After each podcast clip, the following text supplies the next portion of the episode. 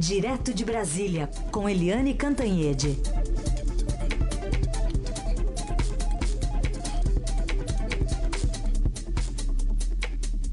Oi, Eliane, bom dia.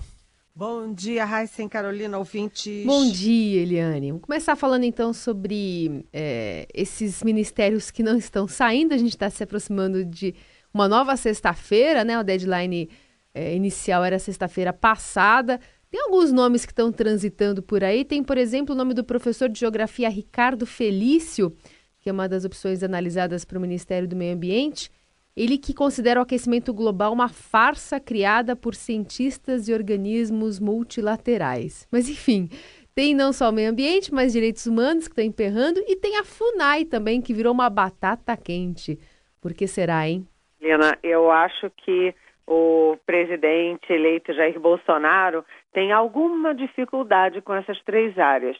Né? A gente pode até supor isso sem nenhuma maldade, porque é, ele escolheu rapidamente, é, delegou né, a, a economia para o Paulo Guedes, delegou toda a área de segurança e de justiça para o Sérgio Moro e tal, mas ali, olha, prendeu geral na hora de meio ambiente, direitos humanos e FUNAI.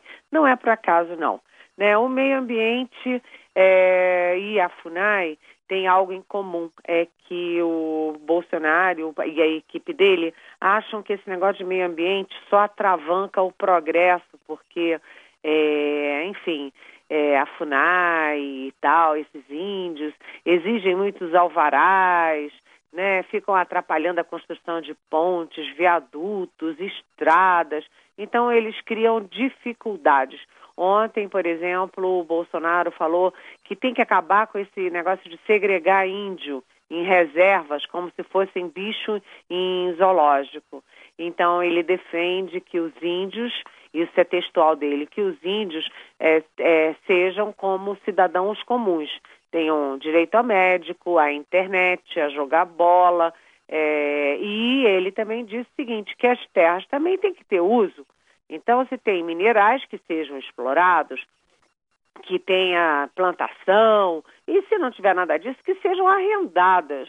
Ou seja, a visão dele de FUNAI é muito clara, portanto, eu acho difícil algum indigenista algum especialista nessa área aceitar a FUNAI. Aliás, os ministros também estão empurrando a FUNAI para lá e para cá, porque ninguém quer a FUNAI, ninguém sabe o que fazer com a FUNAI. E no caso do meio ambiente, é também essa questão, né? Porque é, o meio ambiente, os ambientalistas têm uma visão muito diferente do Bolsonaro sobre o que, que é sustentabilidade, etc. Tanto que os dois nomes são cotados, um você acabou de falar, né? Um, um professor que acha que esse negócio de uh, aquecimento global é uma farsa. O outro é, é um delegado, um delegado da Polícia Federal, Alexandre Silva Saraiva, que é superintendente da Polícia Federal na Amazônia. Enfim, é, não são ambientalistas, não são da área, né? Então, seria uma espécie de intervenção no meio ambiente. E direitos humanos tem um problema, porque o governo Bolsonaro é muito militarizado, né, ele próprio é militar da reserva do Exército, e direitos humanos até aqui foram é, foi uma área usada muito para exigir a abertura dos arquivos da ditadura, é, contra a tortura, contra os desaparecimentos e mortes no regime militar. Então, os militares veem a área de direitos humanos como uma inimiga.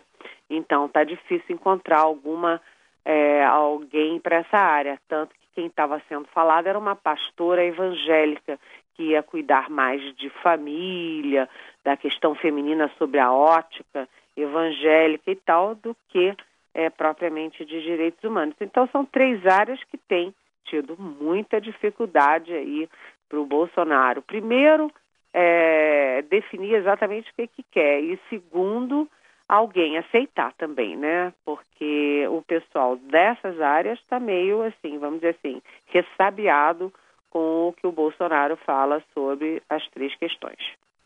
Muito bem. Você sabe, Helene, estava te ouvindo e fui. Eu lembrei de uma declaração do ex-presidente Lula, fui ver quando que foi.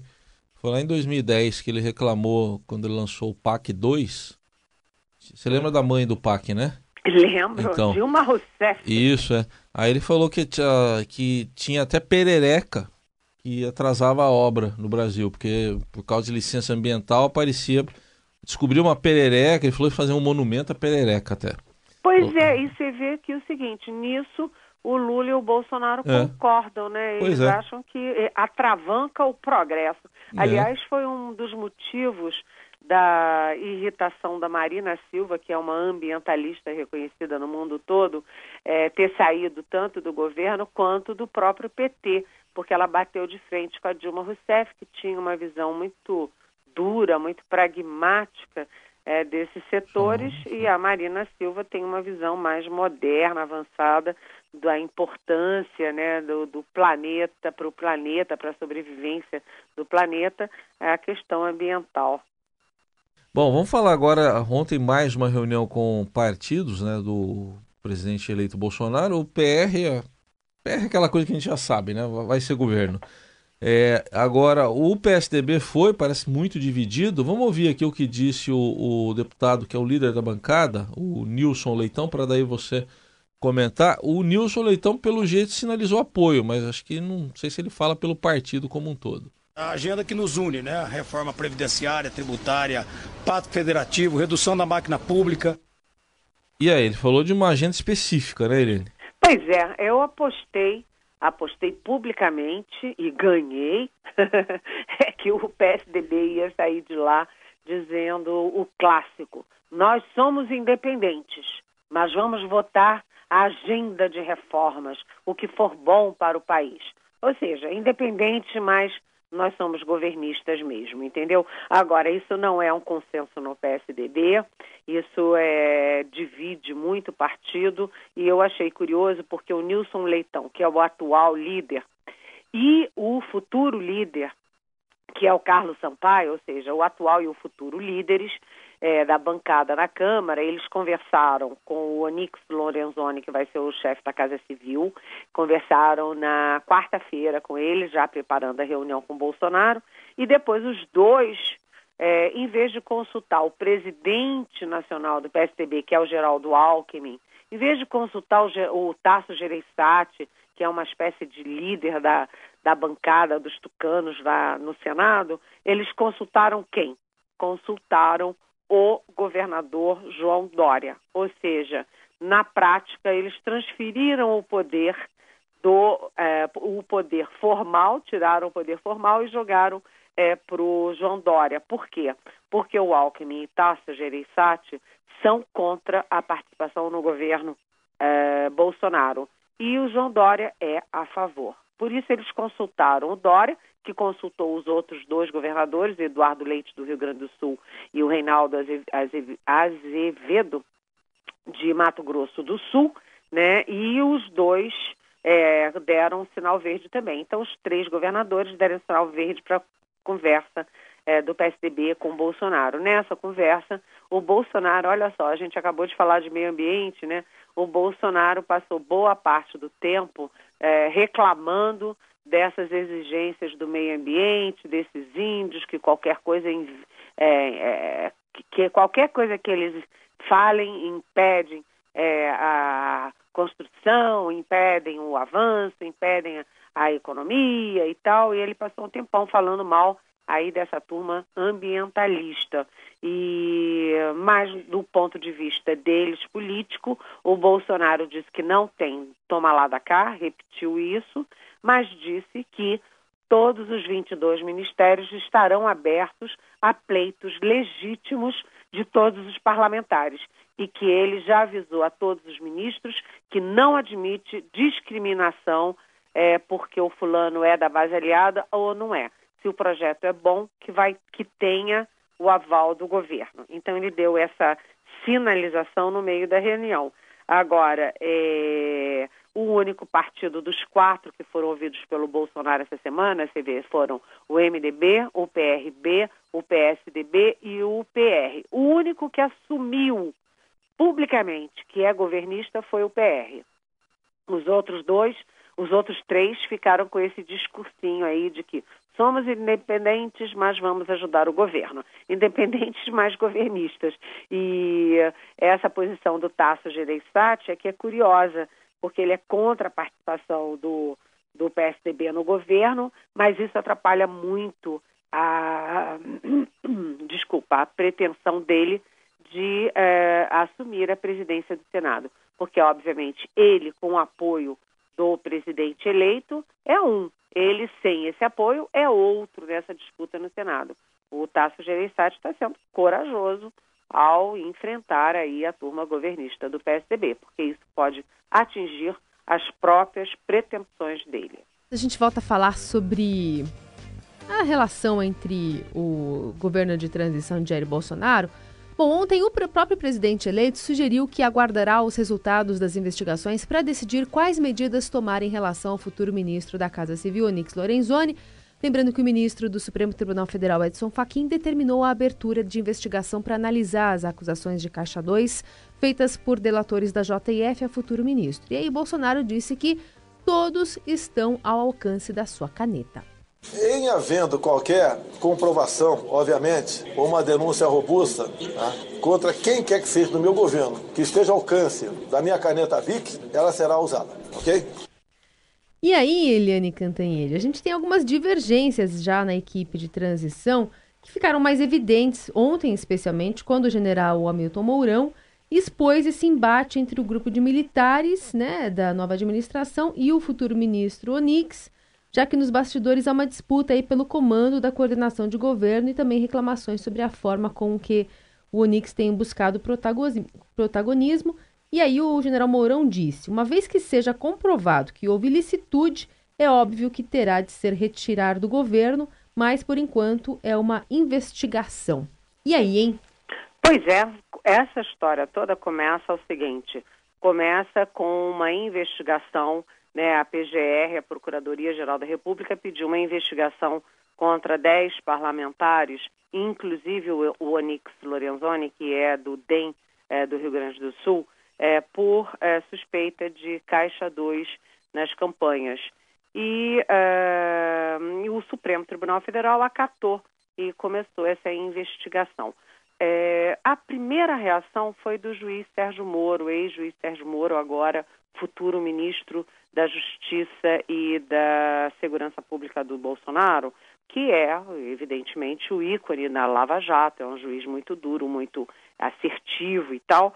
E o juiz é, falou que tem, falou mais de uma vez, inclusive, e repetiu nessa semana, que tem confiança no Onix Lorenzoni, porque o Onix enfrentou muito de frente, né, assim, de cara limpa, os próprios colegas deputados e senadores em defesa das dez medidas de combate à corrupção.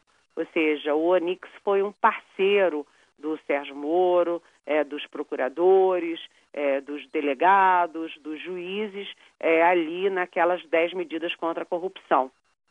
E, além disso, é, o, o Moro também disse que o Onix já tinha pedido desculpas, já tinha é, se disposto a devolver o que fosse necessário e tal. E tem uma, uma um, um, pano de fundo nessa história que é o seguinte: é, há um consenso, né, mesmo entre o pessoal da Lava Jato, que a questão do Caixa 2 tem que ser distinta dos outros crimes de lavagem de dinheiro, de corrupção, de formação de quadrilha, é, a não ser quando as coisas são interligadas. Você usou o Caixa 2 para cometer o crime de corrupção. Mas se for o, só o Caixa 2 de campanha, era uma prática muito comum no Congresso Nacional, então o próprio Moro, ele sabe disso e ele fez essa distinção. Então o Moro deu é, um voto de confiança no Onix Lorenzoni, mas a partir daí os generais que são, enfim, o entorno ali, a sustentação firme do Bolsonaro, começaram a dar declarações em sentido contrário. O primeiro foi o general Hamilton Mourão, que é o vice-presidente da República a partir de janeiro, e o Mourão disse o seguinte: olha, se tiver ilicitude, tem que ser, tem que deixar o governo. Ele disse isso ontem lá em Belo Horizonte. E logo depois, o perguntaram para o Bolsonaro e o Bolsonaro ficou constrangido. O Bolsonaro tem ido muito bem nas entrevistas, né? Ele é muito é, falante, ele fala naturalmente, fala descontraídamente, mas na hora que perguntaram isso, ele recuou. Pensou, refletiu, ele não ficou confortável com a pergunta. E aí ele disse: olha, se houver provas robustas, né, aí eu vou usar a minha caneta BIC, né? A caneta BIC faz parte do faz parte aí da imagem de simplesinho, de homem do povo é, que o Bolsonaro quer imprimir aí a gestão dele. Mas o fato é que é, os generais estão falando uma coisa, o pessoal civil está falando outro. E lembrando que o Onix é um dos dois únicos civis no esquema de poder do Palácio do Planalto. Né? Todo mundo lá vai ser general, exceto o Onix na Casa Civil e o Gustavo Bebiano na Secretaria de Governo. Então, é, aí não pode se fechar um cerco é, contra o Onix. E, aliás, nessa entrevista, nessa manifestação em Belo Horizonte, o general Mourão é, acrescentou o seguinte, que não tem nada decidido da articulação política, não. Né? Porque o Onix vem falando que a articulação política é dele, tanto que ele é que está se reunindo com as bancadas, levando os parlamentares para o Bolsonaro, etc. Mas Mourão disse, não, não, o Bolsonaro não me falou nada disso ainda, não.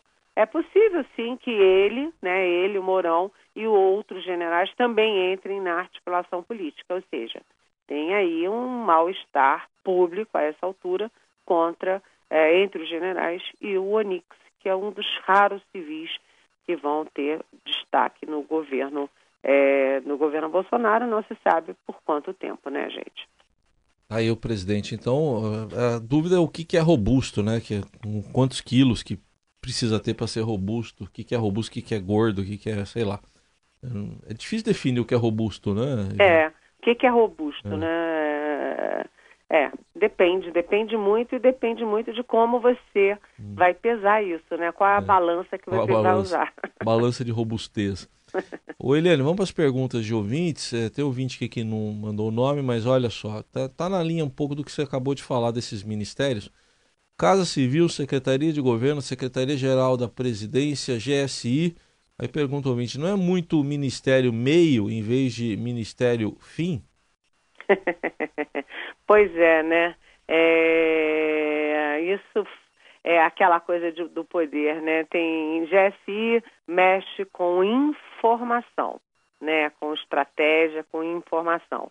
A Secretaria de Governo cuida de administrar de, de coisas mais práticas, direto de assessoria para o governo. Né? A Secretaria-Geral cuida de administração, coisas mais é, concretas, objetivas. Então parece muita coisa, mas não é não. Na verdade, é, são áreas que é, precisam ser cuidadas e a, a, enfim, a governança de, é, depende muito também da divisão de tarefas, né? Não pode ficar se concentrando tudo numa pessoa só. Então, era assim com os outros governos, continua assim com o Bolsonaro e faz sentido. Tem mais pergunta aqui para Eliane Cantanhede. Esse ouvinte também não assina, mas ele diz o seguinte: a decepção até agora é a educação. Um ministro desconhecido de 75 anos vai conseguir fazer a revolução que a educação precisa, Eliane? Pois é, ah, são as duas áreas que estão dando problema, são uh, relações exteriores com o diplomata Ernesto Araújo e uh, a educação com o Vélez, é, Vélez, como é que é? Fernandes, Vélez Rodrigues, Vélez Rodrigues, que é um professor colombiano de 75 anos, porque eles têm uma visão muito vamos dizer assim, muito surpreendente de tudo. Né? O Ernesto Rodrigues, inclusive, acha que ambientalista é um ser a serviço aí da, de, da esquerda internacional contra o Ocidente, os valores cristãos e tal. E o Vélez Rodrigues, ele tem uma visão de educação também muito ideologizada. E o risco que se teme aí é de se trocar aquela ideologia excessivamente de esquerda nas escolas por uma ideologia excessivamente de direita. Escola não tem que ter ideologia, né, gente? Tem que ter boa qualidade de educação, prestígio dos professores, né, instrumentos modernos de ensino, né, é, ambientes adequados e confortáveis para que os alunos realmente aprendam e não vão para a escola só para dizer que estão indo para a escola. É isso aí. Essa é a Eliane Cantanhede, conosco sempre aqui no Jornal Dourado a partir das nove e respondendo perguntas também para você que envia para a gente pelo WhatsApp e usando a hashtag é, Pergunte para Eliane também nas redes sociais. Eliane, obrigada e até amanhã. Até amanhã. Muito obrigada.